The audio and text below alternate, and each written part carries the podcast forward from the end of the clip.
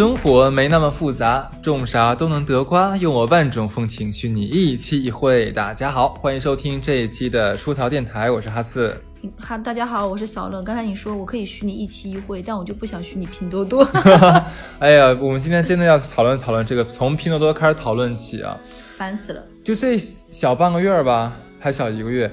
我每一天啊，都会收到微信里面熟的、不熟的，甚至我前前任领导给我发的这个链接，让我帮他去什么，就是点那个链接之后，然后去拿红包还是什么东西？现在我你觉得是按论天的吗？所以我现在把很多群都已经是静音了，我不想看。我觉得我现在大概就是早上醒来，如果我不关微信的推送，就是对拼多多的群分享，大家乐此不疲。而且一旦有一个人开头了，就好像是说啊，既然。你先来了，那小弟也就不客气了，也受小弟链接一拜，然后彼此就哈拉上了。其实，其实很多年前年前的话，每一年这个所谓的这个购物节也会有类似于这种东西，什么什么膨胀几倍膨胀，不拉不拉的那个抢红包之类的。但越来越丧脸，真的是。对，越但是越来越烦，你不觉得吗？像以前的话，我们拿接到这个所谓的天猫呀或者淘宝这样的一个什么链接，让你去弄一下。好像还能说能理解，毕竟这个所谓的双十一是他们做出来的，对吧？我我是觉得最开始这东西吧，大家还当个新鲜事儿，就是哎，刚开始就像刚开始有微信，对，有趣。你帮我点一个，我我帮你点一个，就好像是像玩儿，而且那个时候没有那么烦，也没有说这么复杂的一个规则。是。现在说实话，今年的这个不论是拼多多还是就是淘宝的那个盖楼，盖楼，我根本到现在我都没有阅读过那个文案，我是真的觉得不至于。就我觉得最奇怪的点在于哪儿啊？像像我刚才讲了，如果是天猫啊或什么京东啊，我还算能理解，因为它毕竟还是大平台。拼多多从这个公司诞生开始，好好好，拼多多从诞生开始的话，它其实代表的就是一种什么山寨啊、假货呀、质量不好、很 low。然后上市了之后的话，也立刻受到很多这个质疑，假货的质疑，对吧？所以说它这个平台我自己从来都没有用过，我连网站都没有动过。然后我觉得我身边的人也没有动过。那天就我们。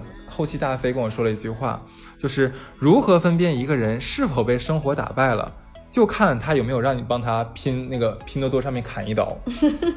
我觉得很有很有道理。然后果不其然，然后今年我呃偶然间收到了我前前前公司的集团的法务总，集团法务总给我发的，亲你在干什么？我以为他找我什么事儿，然后我说啊没干什么，怎么了？说帮我拼帮我什么拼一刀。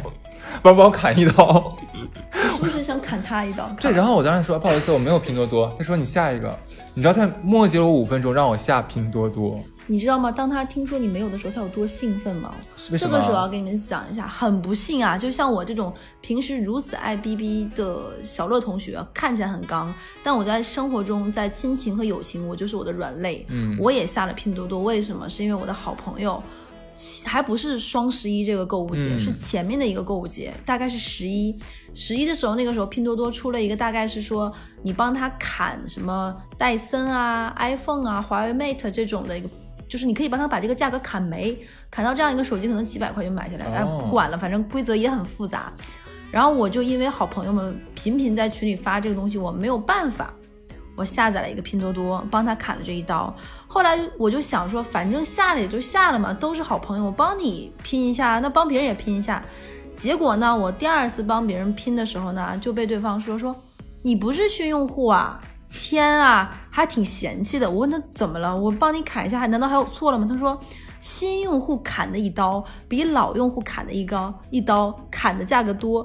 啊，因为我不是吸引获客的一个对，它是就吸引新的下载和注册嘛。我因为自己不是新用户，帮他砍还被他嫌弃了，你说我生不生气？你知道吗？我我在我的例子上正好跟你相反，我是被对方赞扬了。因为我跟你讲一下，他那个所谓那个红包是干什么用的？他就是说，他发给我一个链接，我点开之后，呃，复制之后，打开这个拼多多的 APP，注册，注册完了之后。它会弹出一一个页面，就是说你已经帮别人什么领了红包，巴拉巴拉巴拉的。然后我给他截了个图，之后我说我给你给你已经给你点完了，砍完了。他说他来了一句，我说哦，那我要过去看一下，看你值不值钱。啊，我什么意思？说每个人砍的就是那什么红包的额都是不一样的。结果他一看说哇，你很值钱，你你你给我帮你帮我拿到了一块三毛钱。我啊，他说啊对，很多呀。然后跟你讲，人真的很很功利，立刻说我还有事，拜拜，就走掉了。真的很可怕，你像一个法务总哎，为了这一块三毛钱要这个样子，我真的是不太能懂。而且我前两天因为除了拼多多，就刚才哈次有说，他说他能够相对接受淘宝和京东，因为这个节是他们造的嘛。嗯，我还是不能接受。我觉得这些人有一种什么感觉，就好像这个玩法是我创立的，我就可以为所欲为。是。就天猫这个购物节，我真的是有点忍无可忍，就是每一个都不能忍，这个我最不能忍。其实我想说，是是这样子是吗？我我可能有不同的想法，就是说，像天猫的话，它每一年它的活动可能都会很新奇，都会变一变。我觉得至少说给我一个感官和体验上的，我知道它很烦人，但至少觉得它有有开始的时候还有点有趣的烦人。但是拼多多这个是真的很 low，你知道吗？它是全方位三百六十度的 low，在我眼里。就是就是我我觉得他就是。万变不离其宗，本质都是一样，就是他为了达到他的目的，然后去用一些小的一些所谓的 offer 一样的激励性质，让你就是裹挟裹挟你其中，然后让他再去绑架别人去做这件事情，我觉得都一样的烦。就是淘宝这个烦就烦在他他妈的不但烦，他还绕口，嗯，还每天的。到现在我都不知道所谓这个盖楼是什么东西，因为我没有参与。去年那个膨胀我也不懂，然后他们有人给我截图，就是各种这种让我帮他点，还有艾特我。好，而且淘宝那个每天，拼多多是你没有上限的可以帮别人砍，嗯，淘宝那个是你每天只能帮别人盖几次，嗯，如果我几次用完了之后，对方还要不高兴，哦，就就就是真的是让人就是啊。就好像忽然出了这个节和这些这些所谓的一些红利措施之后，反倒让大家的友谊变得更脆弱了。对啊，就是你不能拿我帮你点不点赞来衡量我们之间友谊。我觉得这种行为本身就是幼稚并不负责任的。你觉得咱俩这期节目是用埋怨的方式做了一期，就很愤怒，就是因为可能听过我们往期节目的人会发现，我们两个就是两个嗯独居的、舍断离的、反消费主义的两个人。我们两个已经选择一个人生活，没想到因因因为微信，我们还要被这么多人 骚扰。对，就说到这个的话，我就不得说，不得不说一下，从刚才那一块三毛钱的所谓的小红包说一下，就很奇怪，你知道吗？因为最开始我理解是，你说天天抢这一点一点点几毛钱、一块钱的小红包的人，他们是不是可能相对收入偏低一点的群体？那他们可能是为了薅这个羊毛，对吧？但是慢慢我发现，我身边原来真的很多小一些小富二代啊，一些像呃一些收入很高的人群也在玩这个东西。其实这就是让我有点。不爽的一点，嗯，因为其实朋友圈很多人会平时转发一些他想表达自己态度的文章的一些人嘛，他们的很多文章就会写的非常的鸡汤，比如说啊，请停止对他人的骚骚扰，停止道德绑架，这这是一类文章。还有一类文章就是说说什么要怎么怎么样有爱心，以及怎么怎么样，请对一些事情保持沉默，请独立思考，不要被网络洗脑等等。你想这些文章是不是都很有道理？感觉这帮人每天都在不断的学习新知，让自己变成一个健全独立人格并尊重他人的人。嗯，结果为了这一块三毛钱的红包，这些人变了，他们充分的暴露他们本质。哎，说实话，我觉得我们录完这期会没有朋友。但凡让我们砍过一刀的人，听过这些电电台，都会觉得我们是两面三刀的混蛋。就一帮帮他们说啊，砍完了，砍完了，一帮在背后骂他们。没有，其实他们当时把这个链接发给我们的时候，让我们帮他砍的时候，其实我觉得他们应该也感觉到我们的为难了，已经。我们并没有很享受这个过程，麻痹了自己，觉得这只是你就动动手指嘛，复制粘贴一下，到那边两个软软件之间跳一跳，iPhone 啊、华为都很容易。哎，你知道吗？他们当时跟我说说，哎，这个东西你下载之后，你也可以把这个链接发给别人啊，别人可以帮你砍啊。我说不用了。你说说这个 行为就有点像当年说什么转发这条朋友圈就可以怎么怎么样，有没有什么差别？没有任何差别。转发这个 QQ 空间有什么区别？那些在朋友圈每天都说的可好可好那些人，嗯，这难道不是一种骚扰吗？对。我还有那种被被迫拉到几个群，每个群里定点让一个我从来不参与不玩的人给他们点。所以其实今年这场事件看起来的话，其实最让我呃觉得匪夷所思和难以理解的一点的话是什么？就是说。呃，其实它是拼多多这一次的呃所谓这个红包宣传方式的话，它是一个非常已经非常古古老的一个方式了，没有任何的创新。但是它却掀起了一场我觉得是跟以前不太一样的硝烟，就是它针对的不是说呃低收入群体或者说一些网络大众，反倒是把一些高收入群体也纳入其中，而且玩的很疯狂，这是让我很不理解的一件事情。因为你知道他搞了一个我觉得最最直观的一个 offer 的一个方式，就 offer 就是相当于给你红包和激励嘛。嗯。他的这个额度正好可以打到很多人，因为他是一百块钱。嗯。就是我没有太仔细的玩，大概就是他发给你一个链接，你点那个链接帮他砍一刀，每个人砍下来的价格不同，但你一共帮他砍下价格达到一百块钱的时候，他就把这个一百块钱直接提现他的微信红包里。嗯，OK，一百块钱如果作为奖金的话，我可以说的确不少，还是很有吸引力的。而且它有一点很很很很那个什么，就是我有好几个朋友是怎么被这个羊毛党吸引进去的？嗯，他是这样的：你帮别人，比如说我为了帮你，我帮你砍了一刀。我得到的第一个基础红包就是九十几块钱，它一定要凑到一百才能够体现。当你看到第一个就已经九十几块钱，你会觉得我擦嘞，这很快是不是就能到，对不对？然后就会觉得，既然都已经玩都玩开始开始了，第一个红包就九十五块钱，那就来嘛，可能十个就差不多嘛，也骚扰不了几个人。就在这种麻痹了自己的心理，这种盲从，会觉得你让我点，我让你点有什么嘛？嗯，然后就这样，然后还会拼命的截图说，你看我已经凑够，要不然你也试一试，就是你刚才说的。就刚才让我想到，就是跟当年那些朋友圈或者微信抨击那些羊毛党啊什么的，我觉得没有什么差别。就是之前前两天有一个很火的一个事情，我不知道大家有没有听说过，就是有一个果农，他家是一个大概是淘宝两颗皇冠店的一个水果商。然后他家上架一款水果，大概是三十五块钱，四十五四千五百克。对，结果他一下上错，变成了四千五百斤。嗯，这件事情就被羊毛党们发现了。羊毛党 B 站上面一个 UP 主，然后他带了一群他的所谓粉丝，对，去疯狂的刷单。因为淘宝的一个制度大概是说，你别人对方下单了，如果你无理由的不给人家发货的话，你就要赔偿这个大概这个他购买金额的百分之三十。对，如果你不赔的话，你的信用就会受损失。当你的信用等级低到一定分数之后，那你这个店会被迫关门。那这个店呢，因为羊毛党他们。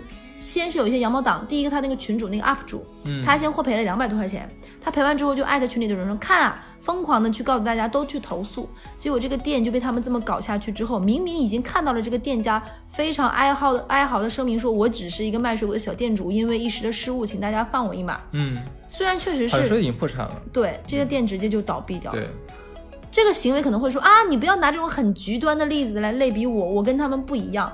但我觉得本质上其实没有什么这种盲从，并且觉得人多了的这种乌合之众，我又不止我一个，大家都这样，你干嘛说我呢？对，我觉得本质上没有差。是的，我之前有听过一句话，也蛮有意思，就是说做错事的人多了，并不代表这件事儿是对的。是的，嗯，你不能说这件事情只有一个人呼喊说这件事情是不对的，请你停止下来，一百个人说你去做吧，你去做吧。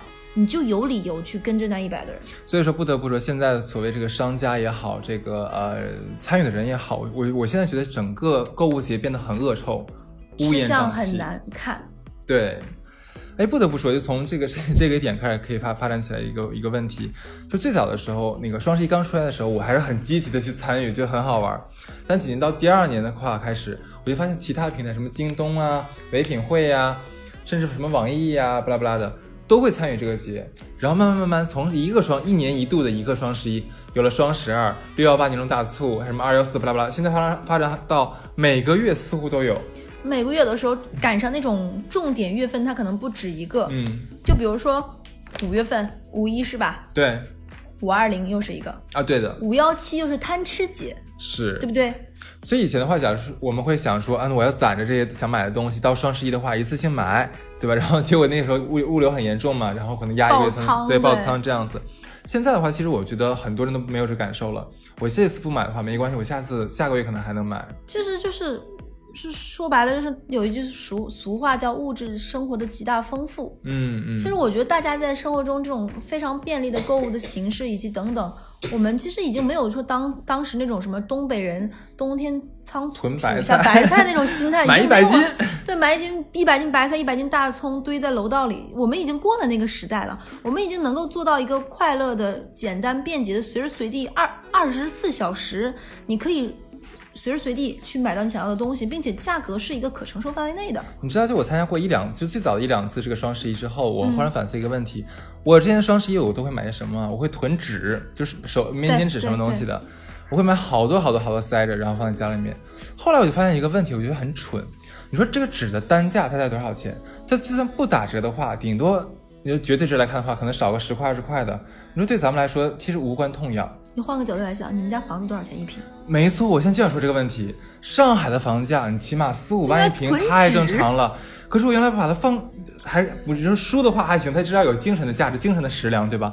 它只是一个擦屁股的一个大便纸，我来买它，然后堆在家里面，我觉得好不值啊！我在做什么？你的屁股到底有多大？很金贵，镶了金边，你知道吗？就 是就是，我是真的觉得，因为我是。嗯，其实正好我今天我有写那个公众号，就是关关于我是用几年时间从一个囤积癖变成一个舍断离的人。嗯，就是当我刚大学毕业的时候，经济刚所谓的翅膀硬了独立，我有自己的钱的时候，我可以自己赚钱的时候，我那时候真的疯狂买东西。嗯，就我恨不得卫生巾都是成箱成箱买。嗯，到后来的时候，你会发现这个东西真的你用不到。嗯，你会慢慢慢慢一点点到底懂得一个把控自己的度。对你到底需不需要？现在需不需要？你什么时候需要？甚至于就像哈次以前说的，这个东西你如果一个月没跟他打照面了，那就说明你不需要它。是你可以适当的去放弃它。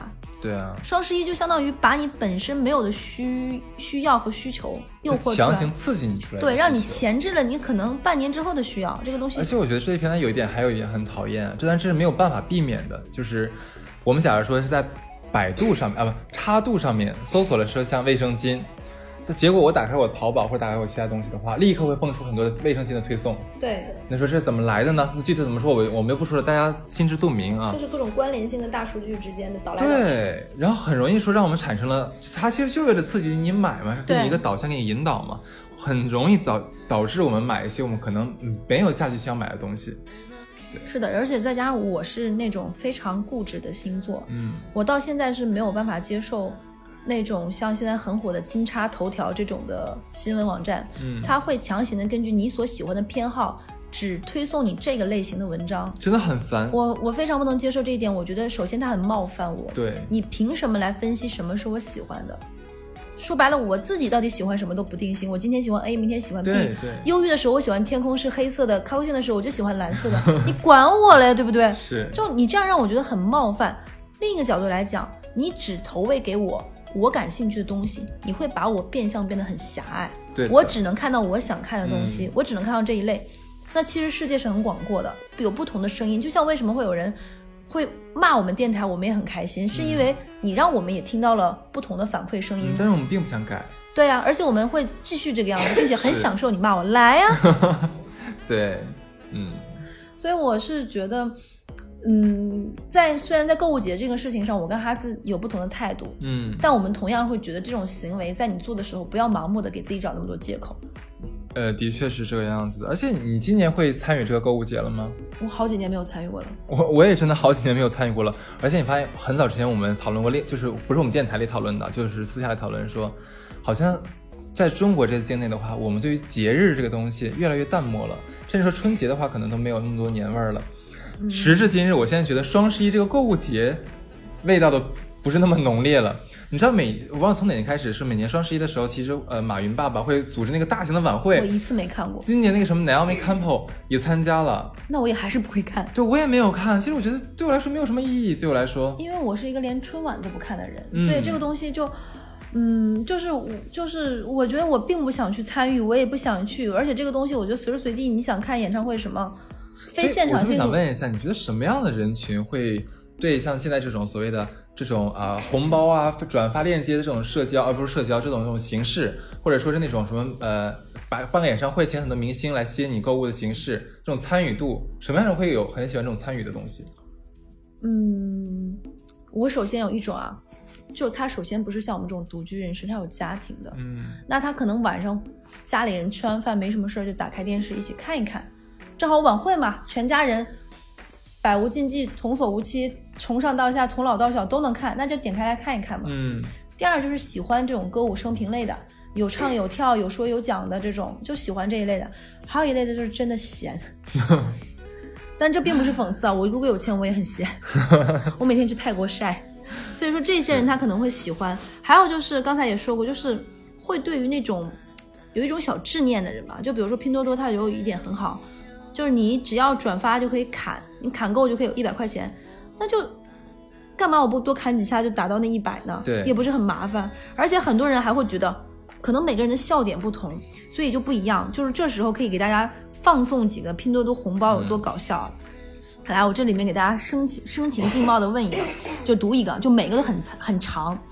第一个呢，就是。他迫于无奈跟总裁借钱，总裁打了一千万给他。总裁戏谑地问：“你要怎么报答我？”他倔强地别过头：“我我会努力打工还给你的。”总裁邪魅的一笑，走上前捏住他的下巴，把他的头拧向自己，说：“还？你用什么还？还得了吗？他说：“我可以参加拼多多，天天领现金，现金打款秒到账。”巴拉一个一个链接，点击链接或者复制整条信息，打开拼多多 APP 就可以帮我提现啦。就这个样子。你是在替他打广告吗？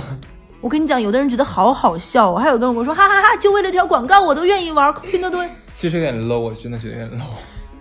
我是觉得每个人的笑点不同，或者是该点不同，这是一样，就是不同。但是最起码人和人最最起码的距离感的体验应该是明白的，就是。你觉得好笑，OK？那你在你自己晚上回家，你想怎么哈哈哈哈，随便你复制，你复制给自己的大号、小号三个号，一个人一一遍可不可以？你干嘛骚扰我呢？你强行绑架给我？因为没有办法，他必须是骚扰你才能才能拿到那个红包。就是我是那种对家里人相对宽容的，就是如果家里人就是建了个群，就七七大姑八大姨让你点一下，你会觉得老年人对不对？他能够用智能手机享受网购，我觉得是件挺好的事情，值得鼓励的事情。甚至于我觉得。那些能够擅长用网购的人，我觉得他们子女做的也很棒，说明他们愿意去教他的爸妈，是你怎么去开通网银，你怎么去怎么怎么样，我觉得是件好事儿。我给你插一个题外的一个小很好玩的东西，就是我妈妈最近不是来上海看我吗？看拼多多吗？不，她自己，她跟我说她今年第一次用手机自己买了机票，但这个是来上海之后才跟我讲的事情。可是她来上海之前，我看了她的机票之后，我的完就是脑瓜子全是懵逼状态，我就是。人间迷惑大赏，就这个感觉。呃，我妈那天的飞机呢，跟我讲是呃晚上是八点多上登机，然后是下半夜两点多到。然后我看完之后，我就一脑门子问号，因为你你这个时间跨度太长了，好几个小时。哈尔滨到长春顶多三个小时，撑死了。对，两小时五十分钟。嗯，我想中间产生这么长时间是怎么回事呢？然后我也看了一下，就我在那个那个网站找了一下嘛。他买这个航班是经停，经停通辽的一个飞机，就从哈尔滨先到经先到通辽停五十分钟上飞机，然后再飞到上海。嗯，然后我想，哎，不是为什么呢？我说这个很奇怪，我说难道是老人家为了省钱，就选了当天最便宜一个？有没有当时觉得有点瞬间心酸，没有帮爸爸妈妈买？没有，我当时满脑瓜全沉浸在迷惑行为这个这个点上面。结果我看了一下，我妈买的那趟航班那个时间，前后两个航班都是直飞，然后话都是这个这个呃价格比她买那个便宜将近一半儿。那你能告诉我你妈妈为什么买这班吗？呃，问的特别好。我妈说就是不知道呀，就就是反正那天晚上我要开会，然后开的比较晚，我就买个晚点的飞机。我说大姐，我说你没有看到上面有个经停二字吗？我有看到啊，但是啊，他说我看到通辽两个字，我们但是我没有看到经停两个字。说我还在想什么是通辽呢？很奇怪着，不管他，先买就再说。我就啊，就你妈只看到起点和终点 就完事儿了，就啊八点起飞，好，终点都是上海，然后就没看。所以我妈买了一一一班带经停的啊，那一天二二三十班飞机里面只有三班带经停，然后我妈就抢到了一个。你妈那天就应该再去买个彩票，绝了都已经，你知道吗？我都真的是服了。当然，我觉得她能自己主观能动性去买一张机票的话，我还是挺替她高兴。是的，所以就我觉得对长辈而言，他去参加这种购物节，我会有的时候会觉得一丝欣慰，就是。他们还去接受新鲜事物，他们也在玩儿，然后反倒是那些我想说那些二二三十岁青壮年，你们平时把你们的朋友圈屏蔽了，爸妈不给他们看，嫌他们烦啰嗦，经常会转发给你们一些什么所谓的养生啊，一些谣言啊，嗯，一些什么锦鲤啊，然后你们会在朋友圈发那些大肆讽刺和吐槽的那些文章，比如说过年回家亲戚有多讨厌，七大姑八大八大姨怎么样。可是你们有没有想过，这跟你们发给我们拼多多的链接，让我们给你们点有什么区别呢？你们本质是没有差的。如果你们这么对别人，我觉得我的人生信条是将心比心。嗯，那你的亲朋好友，包括你的长辈来跟你说，发个帖子你看一下，或者是帮他。的孙子投个票，幼儿园什么钢琴比赛大奖？是我跟你讲，我就我觉得我 很坏，你知道吗？就是经常会有人在朋友圈发一个东西，就是说什么啊，我的什么一定要选投多少多少号选手，那是我什么我侄子呀，或者我弟弟什么的，怎怎么怎么样？那天结果我一个前同事，他发我说啊，一定要帮我选个什么什么东西，完了选什么假如六号选手，那个是我的领导，一定要帮我选他，好不好？我说哦，我看一下啊，然后打开之后，我就看每个人的才艺嘛，嗯，结果发现。可能第七八号那样子，是另外一个公司的一个参赛者。哎，我觉得他蛮有意思，然后果断投了他的对手。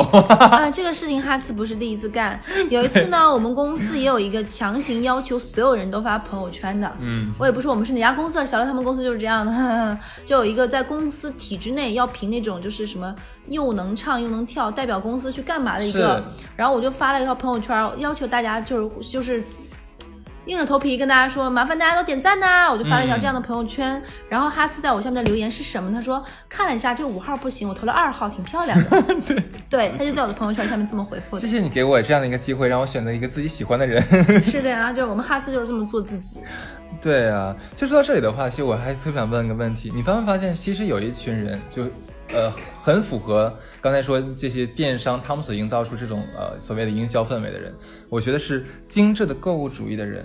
怎么说啊？就是你发现有这么一群人，这点我又跟你继续不同。你先说。好，就有一群人的话，他们的手机里面可能有各大电商平台，甚至各大薅羊毛的这种 APP。他们假如说想买一个戴森吸尘器 V 八的，货比三家，然后找哪里的代金券最便宜，然后怎么样通过什么信用卡呀、积分呐，巴拉巴拉巴拉，找到一个最便宜、最划算的方式，全网最低的价格拿到一个最想要的东西。我觉得这是很厉害的一个能力。如果他是通过这，他是这样的人的话，OK，那我还还会很佩服他，我会愿意帮他砍那么一两刀。但如果不是的话，只是为了玩的话，你真是很很讨厌。我是觉得有点浪费时间。如果是玩，我觉得。世界上好玩的游戏很多，这个游戏既没有智慧含量在里面，也不是一个。但是你不觉得说一个呃从无到有，他以一个自己喜欢的方式就搜罗全网的信息，这个我 OK。对，我觉得这是一个很厉害的东西。因为因为我是一个。就是懒人，就坦白讲，我我并不鼓吹懒人，你这样一点都不礼貌。就是，就我我是能够觉得自己其实因为懒这件事情花了很多冤枉钱，但如果那些人货比三家，精挑细选，在买每样东西之前都会研究。就比如说，因为这样的人我也吃过很多红利。就比如说我在买冰箱、洗衣机的时候，我就会问那些经常买家电研究的人说：“哎，你告诉我这几个品牌之间有什么区别？戴森就 V 七、V 八、V 九都有什么差？”他会头头是道、娓娓道来给你讲啊，他们都具体。差别在哪里？综合建议来说，这几款的性价比在哪儿？我就会很棒哎，这个人我会觉得那一刻散发着一个。如果是有人来问，如果当时你来问我的话，我直接说，你把我家这个买走好了，我想换一台新的。真讨厌，所以我觉得这是 OK，甚至是那种会拿就是什么积分商城啊，那那个就是那种信用卡积分去兑换的人，我觉得这是一个生活智慧的象征。对，甚至有一次我的前老板让我有反思一点，因为我们会经常出差各方面嘛。他就是所有的航班，他尽可能去买东航的航班，嗯，然后这样的话，他会有东航的积分，然后他这样的话，每年会拿积分去做一个兑换成自己的一些航空里程。对，我觉得这就是一个非常棒的一个行为。是这个事情既没有去薅公司的羊毛，嗯，也没有说去给自己的生活工作增添了什么怎么多的麻烦，但又因为这个积分让你的就是这种航空里程数变高，嗯，你的等级变高。你的享受的舒适度也会变高，甚至于达到一定的额度，你可以去什么白金卡等等。你的休息环境，我觉得这是一个很聪明的选择。嗯，相对于我们刚才讲的这种精致的购物主义的话，其实还有一个反过来的。我先问你个问题啊，你记不记得咱们最早的时候，真正呃了解这个淘宝网，或者说想去上面买东西，第一个原动力的时候，是听说哇，上面买衣服好便宜呀，对吧？可是的，我记得那个时候我还真的很愚蠢，我当时买了很多，买回来就是破烂的东西，根本没有办法穿。那个时候大概是淘宝刚火的时候，那个时候还叫阿里巴巴这个网站嘛。嗯。我那个时候大概淘宝上大概那个时候衣服还能有二三十块钱一件。我真的买过这样的衣服。我买过很多这种衣服。那个时候我我大概这个很不好的习惯是我刚才有讲过，刚毕业那两年嘛，一三年、一四年的时候，我那个时候猖狂的时候，一天是十几个快递。嗯。就我这边上着课，我那边手机里面就是各种那种。就是快递小哥跟我说，那个时候快递都会堆在学校的那个食堂门口。嗯，我下课之后要几个人帮我包快递。你可以的。对，然后每天在家拆箱，每天每次回寝室拆箱子，楼道的宿管阿姨每天到一定时间会来我们寝室收一下纸箱，她去卖废纸，就到这种程度。你一个人，我发现盘活了一整条产业链，你发现了没？很 优秀啊。然后，然后就就这样的，比如说，而且那个时候。会导致一个非常奇怪的习惯，就是我是没有思考在购物。就比如说，在我上大学甚至刚毕业那两年，我买衣服一定会搜的几个关关键词就是。叉叉叉电视剧同款啊，某某某女明星同款，那个时候你有买过巴拉巴拉小魔仙同款吗？那我就应该是与你无瓜同款是吗？一点都不好笑哈。就那个时候，比如说千颂伊火的时候，对吧？哦，那个时候，那大概是我最后跟风的一次。嗯，那个口红非常难用，那个五十二号色，大概就是跟死亡死亡芭比，就是 YSL，它大概跟死亡芭比粉无限趋近的一个颜色，就谁涂谁丑。然后还有各种电视剧的同款是。然后甚至于那个时候，我刚刚开始来上海自己租房子的时候，那个时候就会想说，租的房子也还是要一些绿植的规划呀、摆件配饰啊。没有自己的风格和习惯的时候，我买东西经常会收这么几个关键词：性冷淡风，嗯，屋脊风，嗯，北欧风，宜家风。然后基本上自己全套家里摆件什么捯饬一遍，家里就是类似于自如精装房一样，是。一个套色下来马卡龙色系，就是那是一个你。所谓的东北话叫随大溜去，你没有带自己的思考，你只是为了购物而购物，对，好像满足和取悦了那一刻的自己，说啊，我变成了一个精致的都市丽人，我把自己的家里，其实到底那个家适不适合你住，嗯，是没有经过精细的思考和缜密的研究，就比如说我要一个什么样的生活，就是一个哦，因为所以，我觉得时至今日好像没有多少人。我不知道啊，只是从我身边看看出来的，好像没有那么多人会在淘宝上面买那些不是真的牌子的，就是那种很奇怪的衣服的。对，但是东北好像还有很多。我发现快手上面那些衣服，他们好像都是很体系的那种，叫做精神小伙，你知道吗？对对对。现在很流行的是那种，就是就是一套的，上面是一个 T 恤，紧身上身的 T 恤叫紧身。对，然后它是全部都通红的，然后上面印了一个旺旺。哎，现在很流行这件衣服。还有一个衣服，你知道吗？就是。呃，范思哲有一个就是那个人头嘛，嗯，东北的精神小伙一定会穿范思哲那个，然后并且那个人头是拿水钻贴的，闪闪，然后一定要带那种大大 logo 的皮带头的，要是，然后花色什么 DNG 啊，GUCCI 啊，对对对，然后 LV 这种的，对，然后一定要是那种卡住裆部的紧身裤，我觉得真的很不舒服哎，我不知道他们怎么做到的，对，然后一定要穿那种尖头的窄的皮鞋，嗯，而且要锃亮。而且那个鞋还是要撞色，然后一定要在自己的腋下夹一个包，是，就是那种腋下夹的那种包。然后走路一定要外八，而且他们配上那么那那条像火柴杆一样细的腿。对，而且边走路的时候边用自己的右手会晃着自己的那个带着车钥匙那个钥匙圈儿，嗯，然后这边还要吐着小烟圈，然后招呼自己的哥啊妹儿啊什么的。我不开玩笑，我有有那么一个刹那，我觉得他们好像每个人都是 X 或者 O 型腿，他们腿劈的真的好开。恍惚间，我觉得我们又在录一期地图炮。对，中间能中间我觉得能钻过一条狗，就就这个感觉，你知道吗？哎，我们刚才说在说消费，你自己带跑偏了，你自己回来。好好，好，你帮我搂回来，给你帮我搂回来。就是说，现在就是大大部分，刚才哈斯说，好像感觉我们生活中已经不会有很多人在买一些好像很 low 的东西，但是他自己又打了自己脸，就是精神小伙又是这个样子的。就是我是希望，就是大家，哎，你说二三四五六七八九十线的话，会不会其实还是，就是说是主要的一个购呃消费群体？嗯，我倒是另一个想法，我是觉得因为。人长大之后，你会主动选择自己的朋友和朋友圈。嗯哼，你只是你身边这些人不这样，对，但你只又回到那个问题，你只是这一圈而已，你看的并不是整个世界。所以到底怎么样？就比如说你现在搜什么，比如说某个关系什么印花上衣，你从销量高往低排，可能还是一百元以下的是最多的卖的。所以你不能拿你自己的一个消费的理念和各方面认为这是一个普世论的，我觉得不是。我都是自己做衣服的，我不买。你怎么说你拿嘴缝的呢？自己真的是你做口活太太灵活了，太灵活了。真的是是，所以我觉得，嗯，购物是一个简单好像一键支付就能完成的事情，但我觉得购物同时也是一个需要思考的事情。当然，而且你发现一个问题很有趣啊，最早的时候前几年都是线上的做电商节，但时至今日的话，其实已经蔓延到了线下。因为现在线上线下是一家呀，像家乐福它也有自己的外送，苏宁有苏宁易购，对不对？苏宁有线下实体，是它线下线上线下还是一起发货，所以这些东西最后都已经被包下来了。嗯，甚至我有南京的同学，就南京做投放那个同学跟我说，说南京几乎一年有一半时间是被苏宁买下来的，就永远是在做节，不是线上的就是线下的。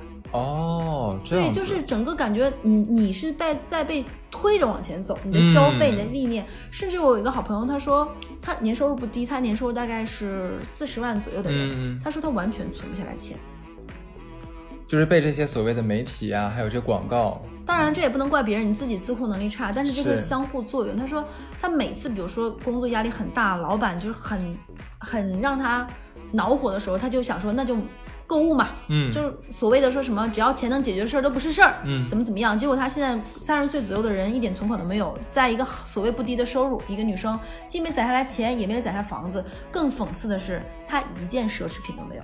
那他买哪买买啥了呢？就是就是你刚才所说的那些破烂货呀，他到现在的这样子衣服的价位还是五百块钱左右，不低不高，对吧？不高不低，量多量很多。我每次去他们家的时候，他是租了一个独立的一室一厅的一个房子，嗯，他们家有一个长沙发，那个长沙发上常年是堆满了衣服，天，你能懂吗？是一座不夸张的说，是一座衣服山，嗯，他每天是在衣服山里淘衣服。嘚嘚嘚嘚嘚找啊，薅出了一件，这件他今天套身上，既没有规划也没有治理，好像是家里东西很多，永远不穿重样的，但是就是在破烂里选，自己就是一个仓库管理员。嗯，我有的时候开玩笑跟他说，我说你一个月五千的房租，你简直是在做搬运工。是，所以我觉得，嗯。你要去，我觉得就通过他通过这种呃所谓的线上的一些很多的便宜，占了很多便宜一样。但是我觉得他并没有把自己的生活打理好，反倒是这个我觉得是一团乱麻。对啊，就是之前有人说说看一个经济环境形势好不好，你就看那个时候口红卖的好不好。一个经济环境差的时候，对，就会有很多人买口红。嗯，同样的就是你不能给自己那么多借口，就是哎，反正现在赚的也少，不花花这个钱攒下也攒不了多少。对，给自己这种。借口说让自己多花钱或者怎么怎么样，我觉得这这还是要倡导一个理智的消费观。哎，我也会想谈一个比较古老的一个话题，我看你这你是怎么想的？就是说你是愿意拿一千块钱买一件啊，不，一千块钱太便宜了，拿五千块钱买一双呃很名贵的鞋，还是愿意拿五千块钱买五十双一般的鞋？你应该知道我是什么样的人啊。我我问的是一个价值观了，不一定是鞋。嗯。我以前是花，我以前真的是那种会买一百块钱一一一个的东西买一堆的人，但我现在早早就不是这样的人了，因为我我我能明白，就是我就这么一个身体，一双脚，一个头，我用不了那么多东西，就是所谓的人就是一顿一天只吃三顿饭一样的道理，那我何不去渐渐随随着我现在年纪大，我发现我越来越变成了一个所谓的以前的事儿精，嗯，我是一个挑剔的人了，嗯，比如说我会有自己喜欢的。衣服的品牌，尤其是内衣，哪一个让我觉得舒服？戴安芬吗？嗯，对。你干嘛植入广告？或者是说无痕内衣，可能我会买什么？那可能到呃，我我又我很喜欢穿羊毛衫，那羊毛衫我喜欢羊绒是什么类型？卡丹。你就是在跟我杠。然后就比如说羊毛衫是什么样的？那羊毛衫它会自己独特的洗洗涤剂是什么？大概我有一个固定的牌子，你会慢慢的觉得。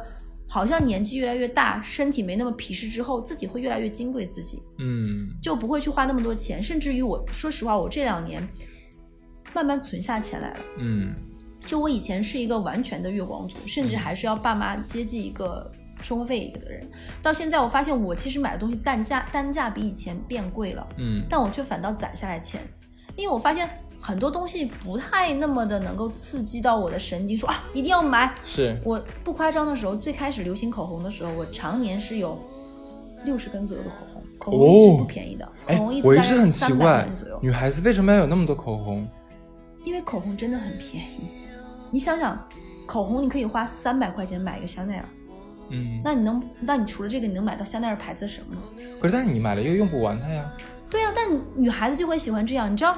有一个很搞笑的一个叫做我有一个酒吧朋友，就是很爱逛酒吧、很爱逛 bar 的一个女生，她单支粉饼啊是大概是一千块钱左右的。嗯，你知道为什么吗？嗯，她跟我的理论是说，这样的话，我们这些女生在酒吧的那个就是洗手间补妆的时候，就是在比粉饼啊，比谁的粉饼贵啊，就是有很多粉饼的牌子，就是可能很多直男都没有听过，你也没有听过什么益大饼什么，但是益大饼那很出名的日本日本的粉饼。他就是专门要买那种很贵、很亮、很闪那些粉饼，甚至是限定款的某些奢侈品品牌的，他就要买这些东西。其实并不是为了真的用，不是为了显摆一下掏出来。是的，而且这一部分虚荣心的满足其实很容易，因为真的没有那么贵。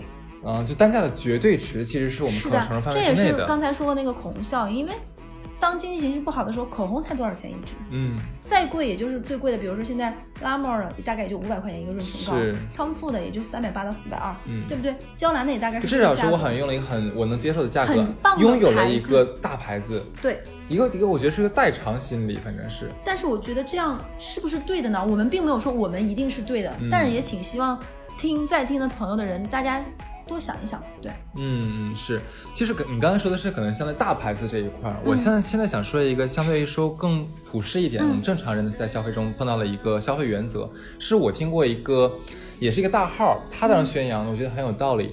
就最早的时候，其实你像在双十一的时候，还是以那个面巾纸来举例子啊，我可能会比这个面巾纸打完折是，假如说是呃五五十块钱二十二十四包，然后另外一个牌子的是。四十九块钱二十四包，我想，哎，便宜一块钱呢，我可能就占了大便宜了，占了大便宜了。对，天哪！但是后来，我时至今日，我当然不是这个样子了。我觉得那个大号单说的一点是特别特别有道理，就是说，你要用你能承受的最高价格去买一个你的日常生活品。我举个很简单的例子，你想，一个面巾纸，它的单价它再高，能高到哪里去呢？我就相信五十块钱一包可以吗？那我们买不起吗？我们是可以买得起的。